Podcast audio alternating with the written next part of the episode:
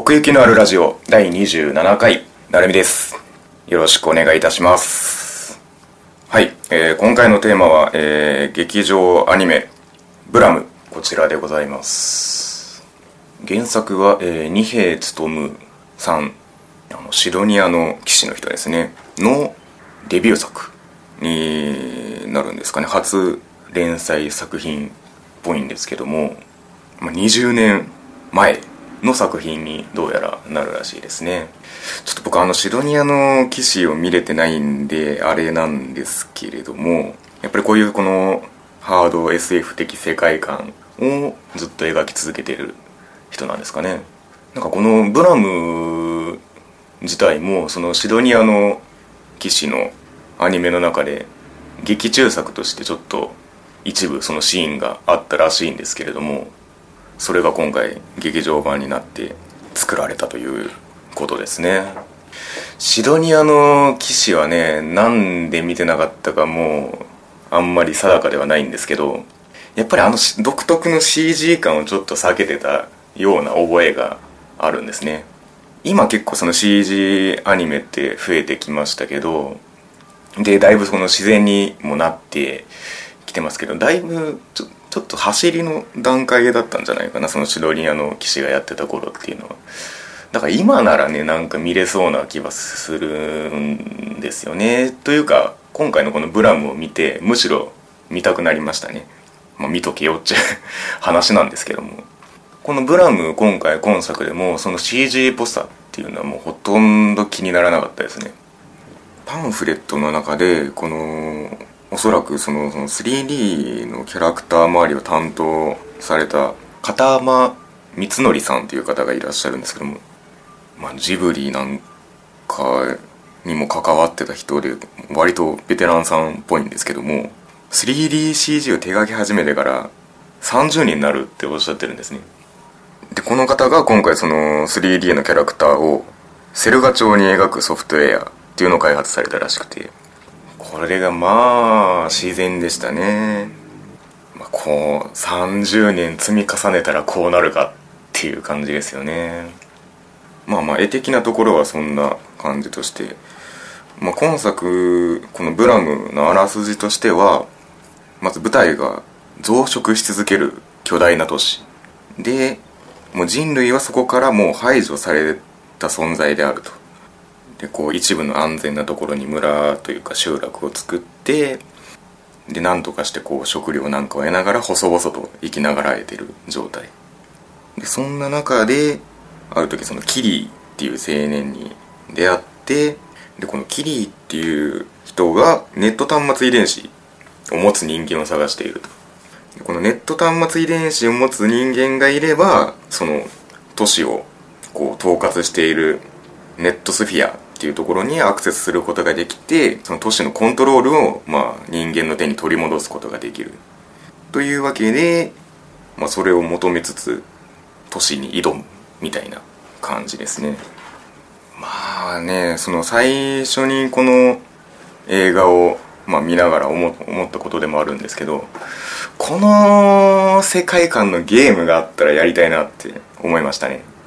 まずその、まあ、建築物のもうデザインがめちゃくちゃ素晴らしいですね。まあ、この映画の主役は都市であるって言われるぐらいらしいんで、まあ、なんでしょう、そういうその巨大な自走するネット網が都市を動かすみたいなそういう、まあ、サイバーパンク的なって言っていいのか分かんないですけど世界観の中で工場チックというか泥臭い感じ鉄の感じがずっとこの画面を追っててなんかねその 工場萌えみたいな 人が見たらすげえ喜びそうだなと思ったんですけどなんかそういうロマンわかるんですよね。うん。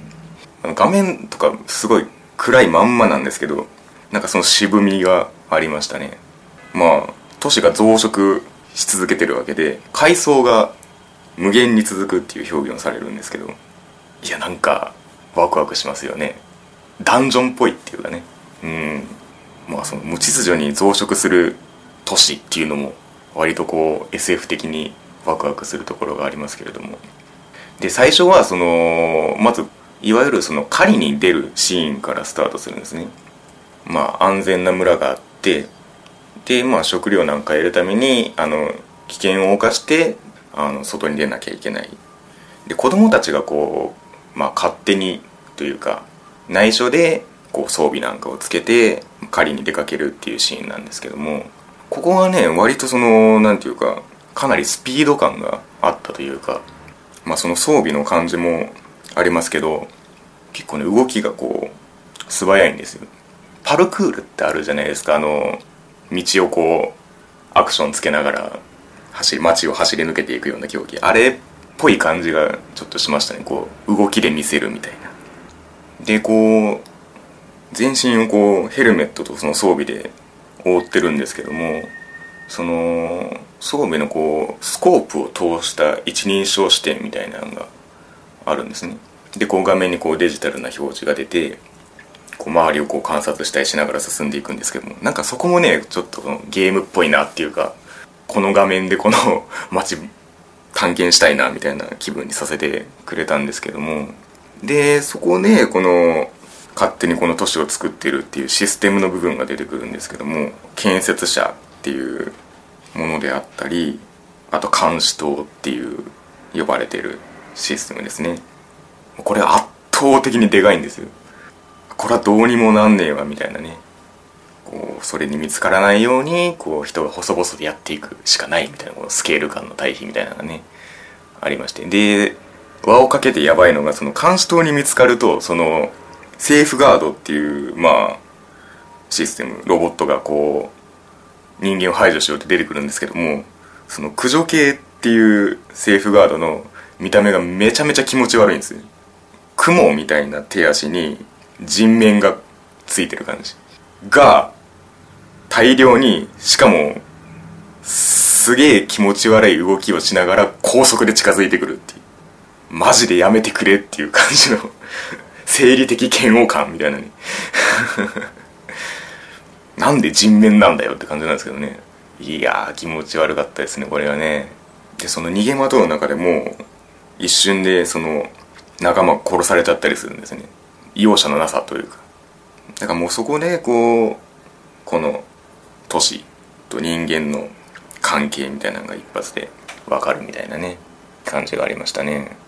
でそこでそのピンチを打開するのがこのキリーっていう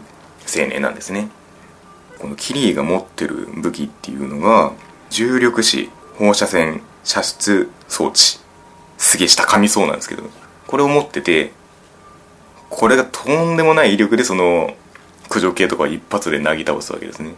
でまあ助かるんですけれどもなんかこういうなんか武器の音とかも良かったですね。攻撃の音っていうか。こう打った反動みたいなのが感じられてこうズンとお腹に響く感じ。でこの武器のヤバさが分かるみたいなね。一撃必殺感がありましたけども。でここでようやくその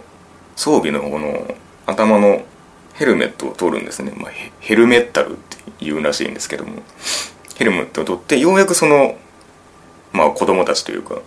主人公たちの顔がわかる。そこまで目元ゴーグルの中の目元しか映ってなかったんですけどでその、まあ、主人公のズルっていう、まあ、女の子がいるんですけども「つに点々にるね。ズル」まあ、この女の子がまあ才能もあるみたいな女の子なんですけどもそこのねヘルメタルを取るシーン。結構なんかパンフレットでもその制作者サイドでよく挙げられてるシーンではあるんですけどもここの気合が作画の気合がやばかったですね。なんか顔が蒸気してて目がうるうるしてるみたい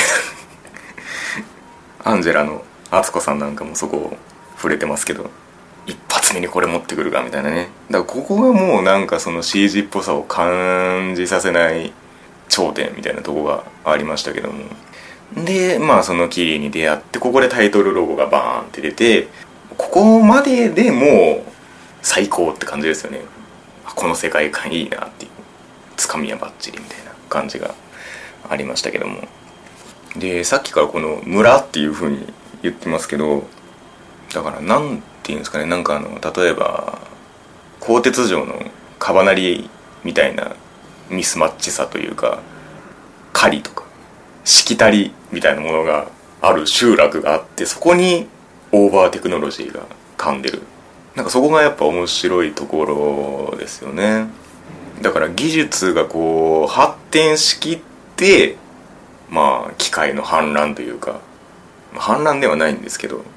結果的に排除されるような形になってさらに時間が経って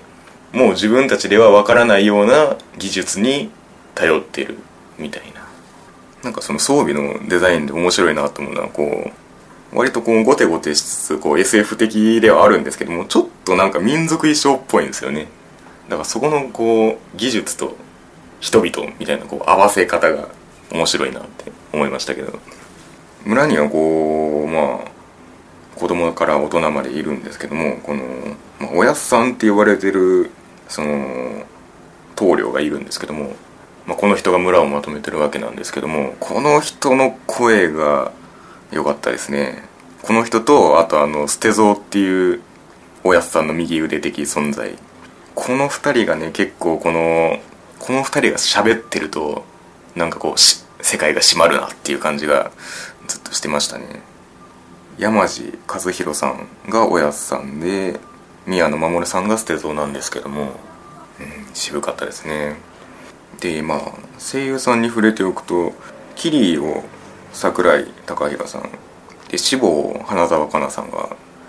やられてるんですけどもキリーはねほとんどこう感情を表に出さないですね。すごい無機質にしゃべるキャラクターで。で死亡は死亡でかなり落ち着いたトーンなんでなんか 花澤さんも渋い演技をするようになったなっていう感じもあるんですけどなんかこの辺のこのキリーと死亡のこの落ち着いた声色がこうこうしててなんかそこがこの作品らしいというかいいなと思いましたね。この死亡っていうのがその村の腐れ祠っていう場所があってそこには近づくなみたいな言い伝えがずっと残ってたところなんですけどそこにこう意識を保ったまま幽閉されてるような感じだったんですね。なので人間なんですけど人間じゃないというか電脳的な何かしらのこう技術で意識を保ってるみたいな。村の人たちはこう純人間っていう感じなんですけどこのキリーとシボは割とこうシステムをこう体内に埋め込んでるような感じがあるのでその辺もなんかキリーとこの死亡の対応は見てて面白かったなと思いましたね。原作者の二平さんは死亡がお気に入りということで特に足音が好きですっておっしゃってるんですけどなんかそれもちょっとわかるなと思って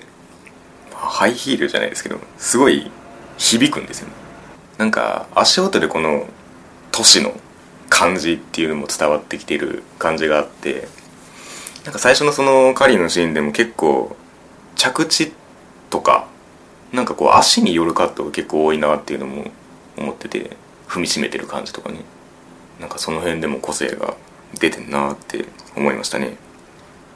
で死亡によってこういろんな情報がもたらされるわけなんですけどもそうやってこう世界がバッと明らかになるのもうまいなと思って。で自動工場っていうところを目指すことになるんですけどもそこに行けば何でも作れるよみたいな。なんだそれ超便利じゃんみたいな。あの自動工場であの食料がこうわっさーって出てきたとこはなんか笑いそうになりましたね。マジで無限じゃんと思って。でもそんなことしてたらこう駆除駆除系がね襲ってきてね。だからこうかん展開に緩急がすごいありましたね。こう一歩一歩踏みしめていく感じというか。こうなんかをようやく手に入れてでも失ってみたいな。このピンチの仕掛け方がこう要所要所でうまい具合に挟まってくるんですごい緊張感が持続してましたねずっとね。でこう宴こう食料を持って帰って宴なんか開開かれながらこうあこれでしばらく安泰だな思ってたらもちろんそういうわけにはいかないというサナカンっていう人型のセーフガードが村に侵入して今までその結界で守られた中にこうセーフガードがどんどん侵入してくるっていう最悪の状態ですよね。何回思っこれを見てらね何回思ったか分かんないですけどもう今回はダメだなっていう。何回目かの何回目かのダメだなが最後にこう出てくるんですよね、まあ、この辺でなんかこのキリの正体みたいなところとこうしてくるんですけどもだから対抗できうるのはもうキリしかいないみたいな感じになってくるんですね。でまあキリはその感情が見えないんで村を絶対守ってやるぞみたいな感じでは決してないんですけどもこう偽装端末っていうのを用いてそのネットに侵入を試みるときにまあ死母がそれをするからそれを守ってくれっていうふうにキリーに頼むんですけどもそこで村が襲われてキリーが死母についていかずに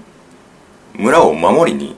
行くシーンがあるんですね。なんかそこがすごい印象的だなと思ってこう死母とキリーが逆に行く絵がこう引きで入るんですけども感情はないけどもそこのキリーの意志が見えるというか村に寄ったキリみたいなのが見れてなんかおおって思いましたねそこはね。でもあとはもうこの最後の戦闘シーンはもうかっこいい絵しかないですね本当に。まあ村がこう炎に包まれてもうめちゃくちゃになるんですけどももうそのサナカンっていう人型のセーフガード、まあ、これも早見沙織さんがやられててこれも渋めの演技だったんですけどなんかもうその容赦のなさが際立つというかもう駆除系なんて目じゃないぐらいの破壊を